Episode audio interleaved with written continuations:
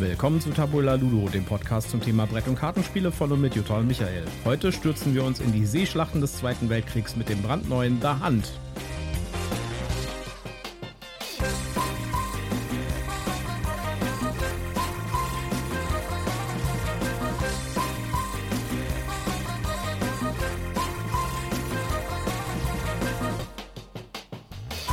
Willkommen zur Folge 109 von Tabula Ludo und bei mir am Mikrofon ist mal wieder meine wunderbare Partnerin Jutta. Ja, hallo, schön, dass ihr wieder mit dabei seid. Mir gegenüber sitzt der verschmitzt grinsende Michael. Heute haben wir ein sehr kontroverses Spiel am Start, das genau letzte Woche von einer Kickstarter-Lieferung kam und das jetzt zu Spiel erscheinen wird äh, in vier Wochen.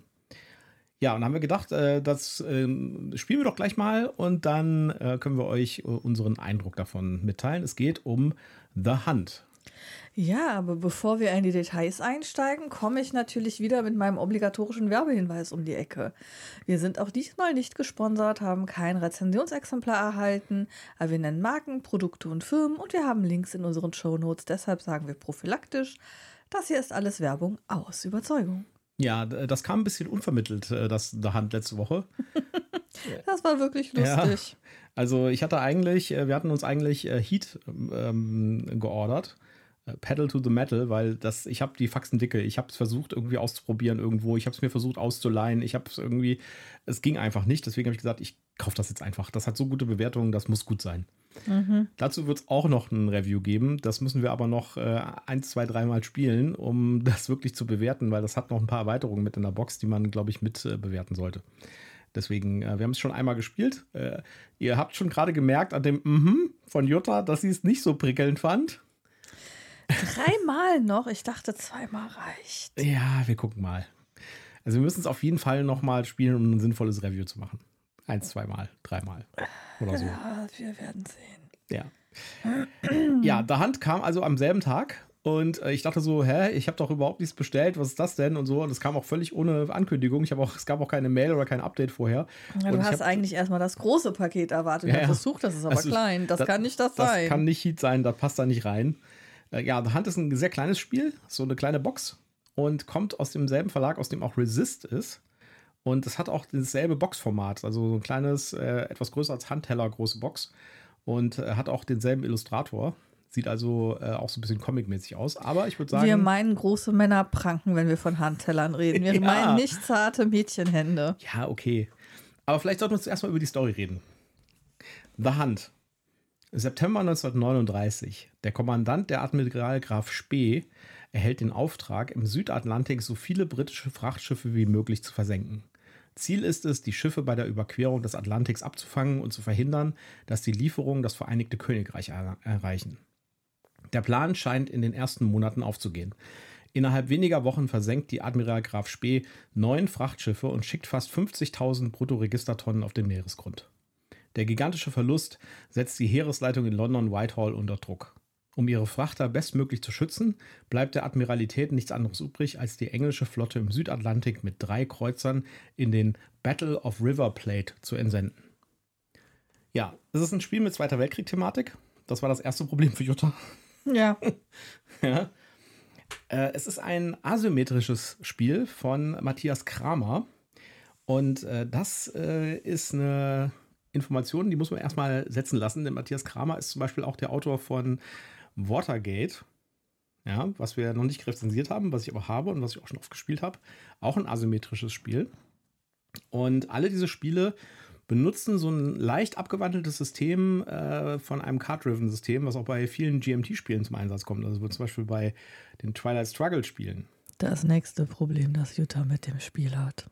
Ja, wobei das jetzt nicht abschreckend sein muss, weil es ist einfach nur eine Mechanik, ja, genauso wie Drafting oder wie Deckbau beispielsweise. Ich mag diese Mechanik aber nicht, wenn ich mich zwischen dem Event und den Aktionspunkten entscheiden muss. Ja, ich also, will alles. Es ist ein, wir erklären mal was von vorne rein, ja, also von, von oben runter sozusagen. Also man hat ein Spielbrett, das ist quadratisch, da sind Hexfelder drauf. Und äh, bei diesen, auf diesen Hexfeldern gibt es ähm, mehrere Orte. Äh, es gibt zum Beispiel London, ja, und dann gibt es noch äh, diverse South America. Äh, South Africa, Entschuldigung, Genau. South Africa. Ähm, dann, was war das andere? Äh, Spanien. Ja, irgendwie. Also es gibt da äh, ein paar Hexfelder am Rand, die sind sozusagen fi- fixe Orte, die sind aufgedruckt auf dem, auf dem Plan. Hafenstädte. So, das Ziel des deutschen Spielers ist es, mit der Admiral Graf Spee fünf Frachtschiffe zu versenken. Die, das Ziel des englischen Spielers ist es, entweder die Graf Spee aufzuspüren und zu versenken oder fünf Frachtschiffe vom Start, vom Start zum Ziel zu bekommen. Also nach London nach Hause zu bringen. Ja, nicht unbedingt London, weil es, können auch, es gibt auch Schiffe, die fahren von Südamerika nach äh, Spanien oder Okay, ich hatte nur welche, die wollten nach London. ja, genau. so. Und äh, das Ganze ist Hidden Movement. Das heißt, der, der, die Admiral Graf Spee, das Schlachtschiff, bewegt sich über diese Hexfelden-Map, äh, aber verdeckt. Das heißt, der deutsche Spieler hat so, einen, hat so einen Schirm und hinter dem Schirm liegt so ein Blöckchen. Das Blöckchen ist leider nicht dabei, ist auch kein Stift dabei, das muss man sich selbst dazu holen. Und äh, man muss immer aufschreiben, auf welchem Hex man ist. Jedes Hex hat eine Zahl. Ja, das ist also keine Koordinatensystem, was ich eigentlich ganz gut finde, weil es einfacher zu sehen. Es ist jetzt aber auch keine große Map. Die Map ist relativ klein. Äh, und äh, dann äh, bei Bewegungen muss man sich halt immer aufschreiben, wo ist die Graf Spee gerade. Darf man keinen Fehler machen, weil das äh, Sinn des Spiels ist natürlich Deduktion. Das heißt, der britische Spieler muss durch Deduktion rausfinden, wo ist die Graf Spee. Ja. Ei, wo ist er denn? Genau. Und äh, es gibt halt verschiedene Möglichkeiten, die man in einem Zug machen kann. Auch da haben äh, die äh, Seiten ungefähr gleiche Züge, aber doch im Detail ein bisschen anders. Ja, also einmal bewegt der britische Spieler noch die Frachtschiffe, die fahren halt an einem bestimmten Punkt los, an einen von diesen fixen Orten und fahren zu einem anderen Ort und fahren in jeder Runde eine, ein Hexfeld. Genau. Erster Schritt des äh, britischen Spielers: bewege alle Frachtschiffe eins zu ihrem Ziel näher. Genau. Wenn weniger als zwei Frachtschiffe auf dem Wasser sind, dann zieh ein neues Frachtschiff. Das kommt aus einem Beutelchen gezogen und du weißt dann nicht, wo es hin will. Das musst du dann gucken. Genau. Und äh, dann kann man für die Aktionspunkte, die man hat, wie die Aktionspunkte zustande kommen, erzählen wir gleich, kann man halt äh, ausgeben, um bestimmte Aktionen zu machen. Zum Beispiel äh, die Schiffe bewegen, halt auch die Admiral Graf Spee oder halt die britischen Schlachtschiffe. Und äh, dann kann man noch ähm, suchen. Das ist dann, wenn man glaubt, wenn der britische Spieler glaubt, dass da die Graf Spee ist auf einem Feld, dann kann er äh, Punkte einsetzen, um zu suchen.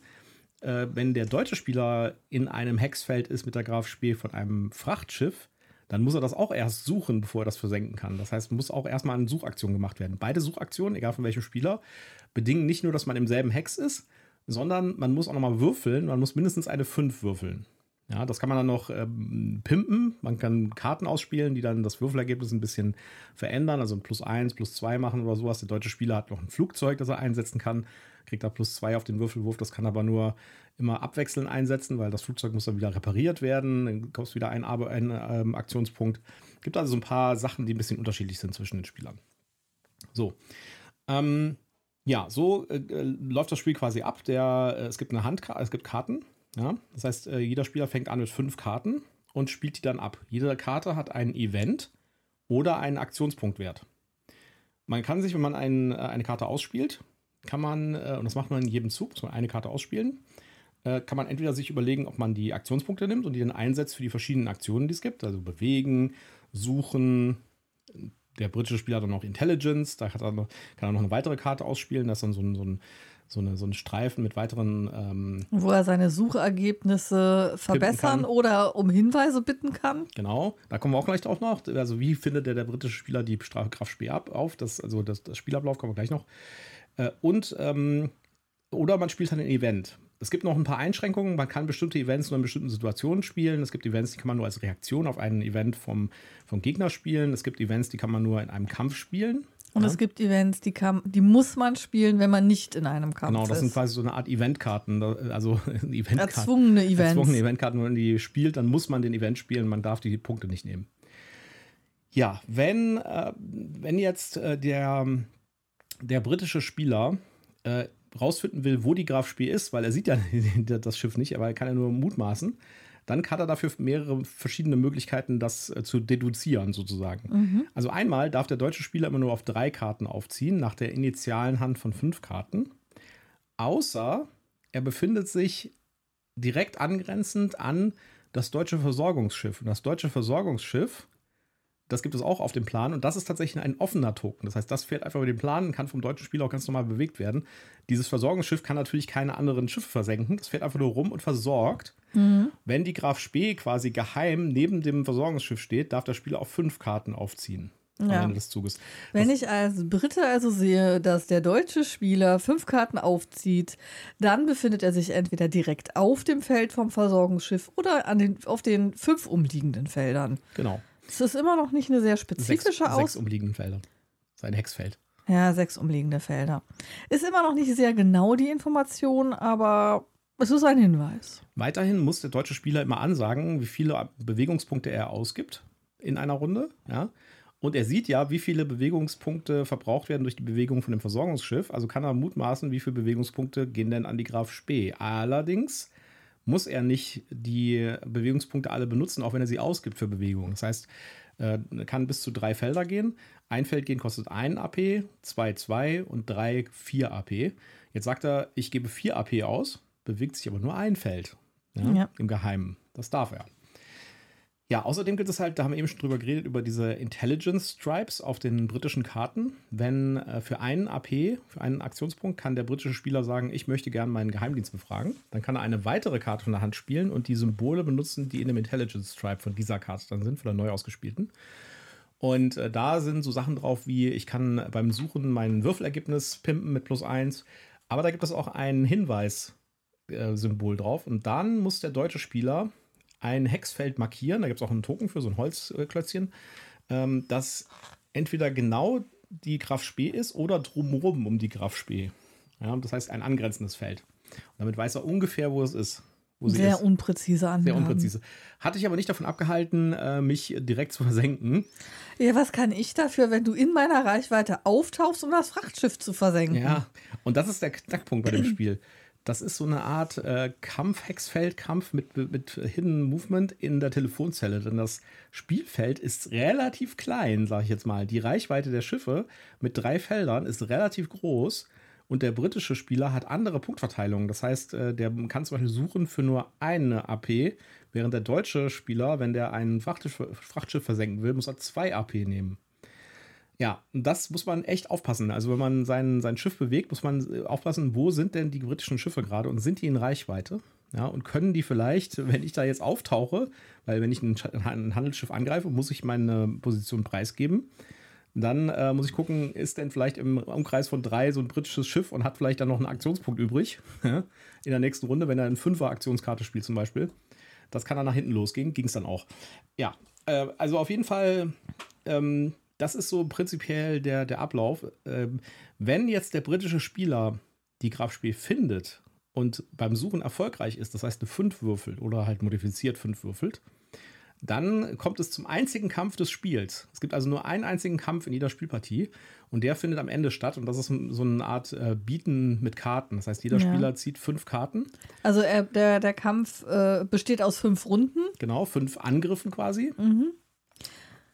Jeder zieht, wie, wie du schon sagtest, fünf Karten und dann muss man sich halt überlegen, in welcher Reihenfolge will ich diese Karten ausspielen, weil natürlich ist meine Zielsetzung, mit meinen Karten, meinen Aktionspunkten höhere Werte zu haben als das Gegenüber. Und du hattest schon erwähnt, es gibt bestimmte Events, die nur für den Kampf gelten, die dann nochmal Sondereffekte auslösen. Wenn man so eine Karte auf der Hand hat, muss man auch darüber nachdenken, ob und wann man die spielt.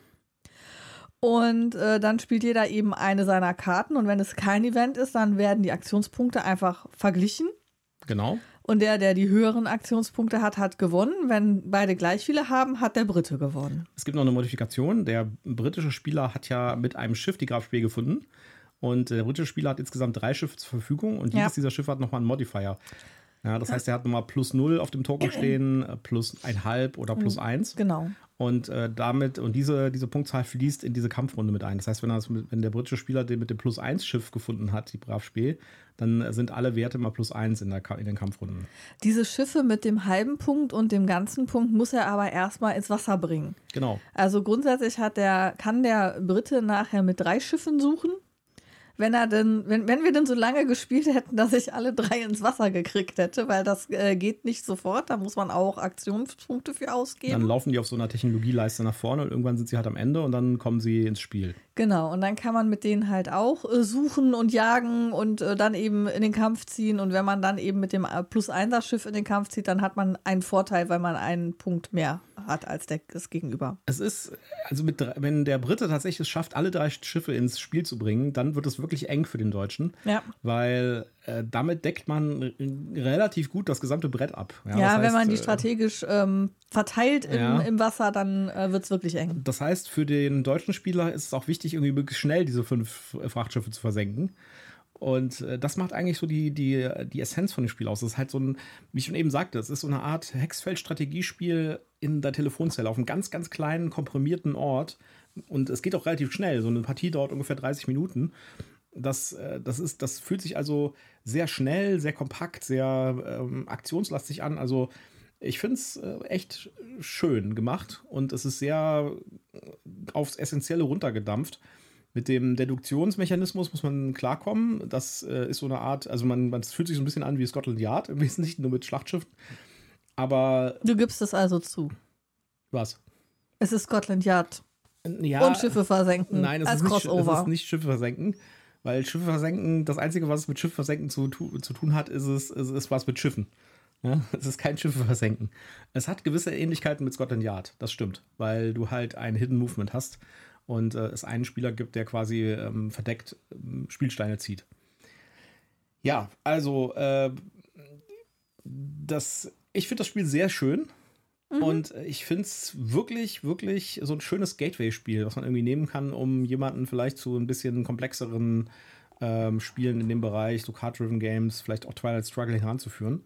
Weil die Kernmechanismen sind halt sehr ähnlich, aber es ist halt mit einem anderen Konzept dahinter. Ne? Also man hat jetzt hier kein äh, Area Control, wenn du so willst, ja, sondern du hast halt Deduktion und du musst irgendwie ähm, deduzieren, wo der Gegner ist. Das finde ich eine schöne Variante. Also, dass, äh, dass, dass beispielsweise äh, das ähm, Watergate ja, benutzt auch einen Card-Driven-Mechanismus, hat aber Area Control. Ja. Und ja, also ich bin gespannt, äh, ob es das auch mal in Deutsch gibt. Das gibt es leider im Moment nur in Englisch und in Spanisch. Und ich glaube, es gibt noch eine japanische Version. Habe ich auf Boardgame Geek gesehen. Bei Kickstarter gab es nur eine spanische und eine, eine englische Version.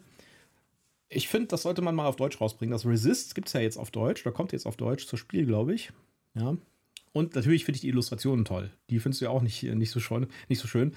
Die Illustrationen sind so in einem Comic-Stil gemacht wie äh, Tim und Struppi. Ja, dieser ja, ganz einfarbige Benelux-Comic-Style. Und, und, und, dann mit sehr viel Rot drin. Das hatte das Resist auch schon. So Rot, Orange und Gelbtöne. Also ganz ich schrecklich. Die, ich finde die Illustrationen super. Nee. Ich fand auch die Resist-Illustrationen schon super. Ja, da haben wir uns auch schon drüber gestritten, dass, ich, dass du die schön findest und ich nicht. Ja.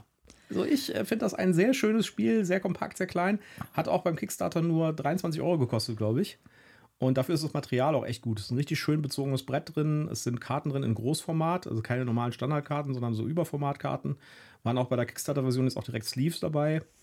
Äh, das war auch die einzige, das einzige Special bei den Kickstarter, bei der Kickstarter-Version. Und äh, die, es gibt Holzsteine für, die, für einige Marker.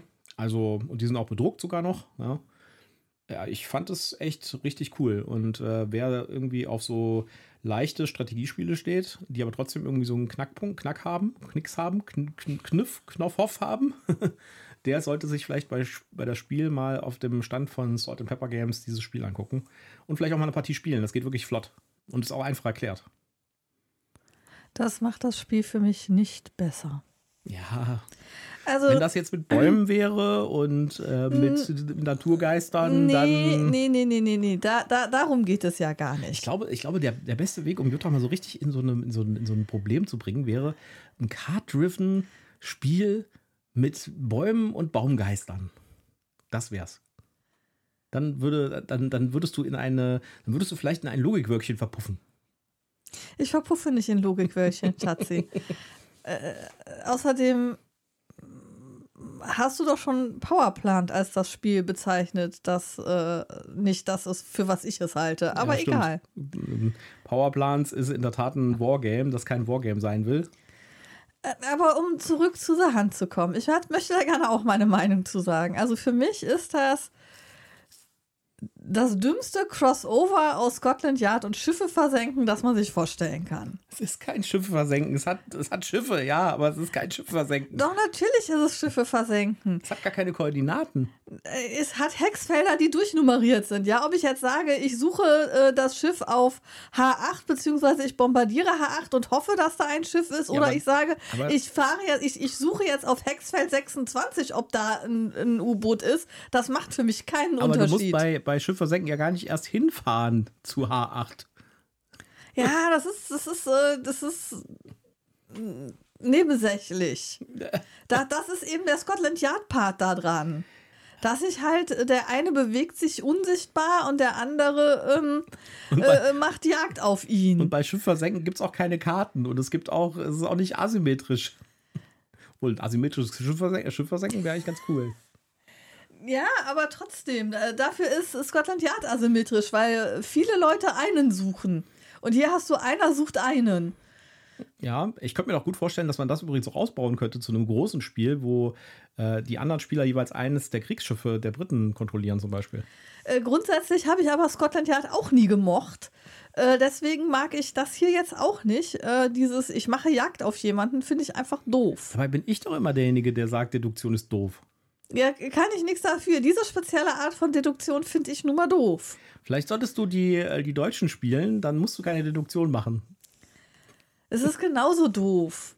Das ist so ähnlich wie Star Wars Rebel, wo man ja sich auch versteckt und äh, hofft, dass der Rebellion. äh, Rebell äh, und hofft, dass die anderen dich nicht, nicht Ich findet. sag, ich sag bloß, du fandst Rebellion doof. Äh, Ja? Nein, du kannst Rebellion nicht doof finden. Das ist eins der besten Spiele überhaupt. Nein, das meine ich nicht. Diese Pandemic-Variante davon. Diese so. Star Wars Pandemic-Dingsbums da. Da gab es auch keine, keine, keine Deduktion.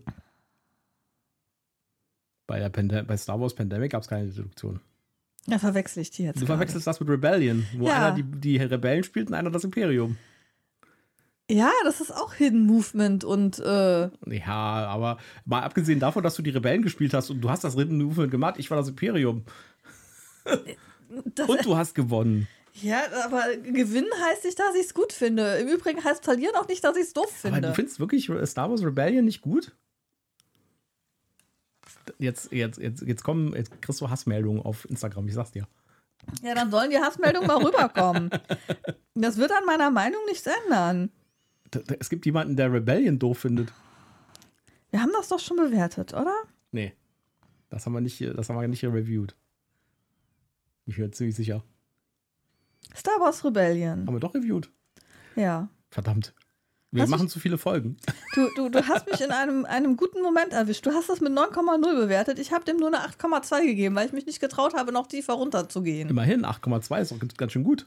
Ja, aber ähm, es ist Hidden Movement und äh, suche, suche den nur, Gegner. So ein sehr, sehr kleines Hidden Movement, nämlich nur der, der Stützpunkt wird ge gemoved sozusagen. Ja, ich habe geschwitzt wie Sau. Und Ja. war froh, dass ich mich verstecken durfte und nicht die Aufgabe hatte, den anderen zu finden. Ja, aber das ist ja das Sinn von einem Spiel zu spielen, dass es spannend wird. Ja, aber nicht auf die Art und Weise. Jutta will einfach nicht verlieren. Nee, das hat Distress verursacht. Das- das Im Gegensatz nicht- zu euch Stress. Das ist dir nicht gewöhnt mit dem Verlieren. Unsere Statistik sieht ganz schön übel aus für mich. Du solltest mal meine BGA-Statistik sehen, da verliere ich ziemlich häufig. Ja, da spielt sie auch nicht gegen mich. Was sagt das jetzt über die Spielqualität aus? Ja, der Weg ist das Ziel, sag ich mal. Nein, also ähm, ich, ich finde, also ich finde dieses, also erstens finde ich dieses überhaupt, dass ich eben ähm, so Scotland Yard mäßig, der eine versteckt sich und bewegt sich da auf dem Feld und der andere läuft hinterher und versucht rauszufinden, wo er ist. Ja, das mag der ein oder andere als Kniff empfinden. Ich finde das als fauler Zauber. Dann äh, be begeisterst du dich hier für die übergroßen Karten, die für meine Hände zu groß sind, um sie gut mischen zu können. Ja, also zumindest sind es Linkshänder-kompatible Karten. Ja, äh, kleiner Pluspunkt, aber ganz Es ist kleiner. auch immer was falsch an so einem Spiel. Ja, natürlich. Dann mag ich diese, diese äh, äh, Auswahl zwischen, nehme ich jetzt das Event oder nehme ich jetzt die Aktion und ich habe immer die Events auf der Hand, die ich gerade nicht gebrauchen kann. Das wurmt dich nämlich. Das ist es nämlich genau. Du findest dieses Mechanismus doof, weil äh, du möchtest gerne beides machen. Du möchtest gerne die Aktionen machen und den Event, weil der steht ja schon da drauf. Mhm. Ich meine, den einzigen Vorteil, den The Hunt gegenüber dem ein oder anderen GMT-Spiel hat, das wir schon gespielt haben, ist, dass es wenigstens keine Events dann für dich sind, die du dann auch noch nutzen kannst. Das ist ja, das ist das Twilight Struggle-System, das wird ja noch viel cooler. Das ist, das ist der absolute Albtraum. Wenn, wenn man bei Twilight Struggle eine Karte spielt äh, mit einem Event vom Gegner drauf, die Events sind da sozusagen für eine Seite immer, und man kann halt auch Karten von, äh, haben, wo Events vom Gegner drauf sind, dann kann man die selbst nur für Aktionspunkte spielen und der Event den darf der Gegner dann spielen. Ja, total bescheuert. Ja, und das ist total du, super. Da muss man mal abwägen. Äh, ja, und dann hast du nur Karten auf der Hand, wo Events für den Gegner drauf sind und bist quasi schachmatt gesetzt, weil naja. du nichts tun kannst. Nee, das stimmt ja nicht. Kannst du nur das kleinstmögliche Übel wählen. Nein, das stimmt ja nicht. Damit, Doch. Die Aktionspunkte sind ja auch sehr mächtig. Und äh, das, das Konzept bei Twilight Struggle ist ja genau der Twilight Struggle, dass man immer abwägen muss und dass es eigentlich immer nur schlechte Optionen gibt und dass man zwischen den schlechten Optionen die beste für einen wählen soll. Ja, aber das habe ich doch schon im realen Leben. Da muss ich doch kein Spiel für spielen. Na gut. So, was sagen denn die Daten, Zahlen, Daten, Fakten? Mal gucken, ob die dich äh, da nicht widerlegen. Ich gucke mal hier so um die Ecke, wie viele Punkte das hier hat. Auf Gar keine. Geek? Gar keine, ist noch nicht bewertet, okay. Also, ähm, Boardgame Geek sagt, äh, zwei Spieler, beste Spielerzahl zwei. Überraschung, ja. die Community ist auch der Meinung, dass man es wohl zu zweit spielen sollte. Das ist auch irgendwie so ein Zweispieler. Es sind auch keine Solo-Regeln drin. Da, da, sind keine so Solo-Regeln drin, das kann man auch nicht als Team gegeneinander spielen oder so, das macht alles keinen Sinn. Äh, es ist ein Zweispielerspiel. Ja. Ähm, 20 bis 45 Minuten. Ja, das kommt hin. Ähm, die offizielle Empfehlung sagt ab 14, die Community sagt lieber erst ab 16. Ach echt, okay. Aber dann vielleicht nur wegen dem Thema. Also ich finde es jetzt nicht so super komplex. Da ja, ich, also ich finde diese Deduktionsleistung, die du da bringen musst mit, ähm, er ist jetzt auf dem Feld oder auf einem der umliegenden Felder, entweder von dem Schiff oder von dem Hinweismarker. Das finde ich schon ziemlich knifflig, da dann zu dem Punkt zu kommen, wo ist er denn nun? Hm. Also ich habe ja nun wirklich nur Glück gehabt, dass du dich verrechnet hast, weil du dachtest, dass ich für die drei Felder, die ich laufen muss, ja auch vier Punkte brauche und dann ja, weil es keine Sechserkarten gibt, meinen Search nicht machen kann, weil du dachtest, dass ich auch zwei für Search ausgeben muss. Ich brauchte aber nur eins für Search. Und dann habe ich zum Glück noch eine Sechs gewürfelt und habe dich erwischt. Details meiner Niederlage. Ja, natürlich. Hm. Das macht es aber nicht schöner für mich. Das war ein reiner Glückstreffer. Wie viele Punkte gibt es in dem Spiel denn?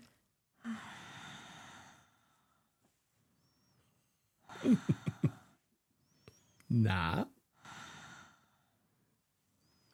Ich muss auf meine Liste gucken. So, ähm, wo hatten wir denn hier? Also wenn du mir jetzt genauso viel oder weniger gibst als Amelia Secret, dann äh, schlafe ich auf der Couch heute Abend.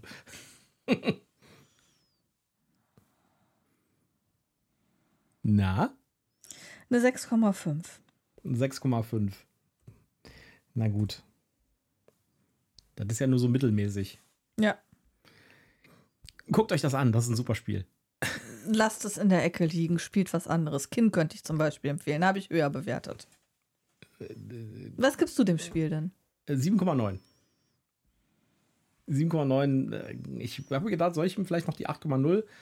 Aber ich glaube, dafür ist das äh, zu limitiert noch, weil eins der Sachen, die man halt auch realisieren muss, ist es halt doch ein relativ kleines Spiel. Das heißt, äh, es gibt noch eine kleine Variante, man kann die britischen Schlachtschiffe noch umdrehen. Auf der anderen Seite sind noch andere Werte drauf für, diese, für, den, Endka für den Kampf am Ende. Du siehst das so nah an Expeditions dran. Ja, schon. Gruselig. Ja. Äh, die, ähm, äh, die, aber es sind halt wirklich nur 18 Karten drin, äh, 18 Karten pro Spieler da drin. Und äh, ich würde vermuten, dass, wenn man das öfters spielt, dass es sich dann irgendwann in so einen, äh, in so einen Standardablauf reinspielt, weil es einfach keine richtige große Varianz gibt. Man sieht die meisten Karten für ein, in einem Spiel und es gibt auch nicht viel Varianz, was noch in der Box ist. Also zum Beispiel im Vergleich zu äh, Heat, wo in der Box direkt schon irgendwie vier oder fünf Erweiterungselemente ähm, drin sind, inklusive Championship-Modus und allem dran ist das schon sehr limitiert. Aber es ist natürlich auch das Ziel. Das ist ein kleines Spiel. Das passt auch in eine kleine Box. War auch nicht so teuer. Ja, insofern ist das alles gerechtfertigt. Ja. Also, also 50.000 mal lieber Kavale spielen oder Quarto. Ja, nee, das ist mir zu abstrakt. also, wenn ihr ein schönes äh, Zweite Weltkriegsspiel sucht mit Schiffen, mit einer coolen Grafik und äh, einem schnellen Spiel, dann. Dann ist es eh nicht mehr zu helfen, dann spielt von mir aus Hand. Hm, Mano, finde Rebellion nicht gut. Ich sag jetzt Tschüss. Tschüss, macht's gut.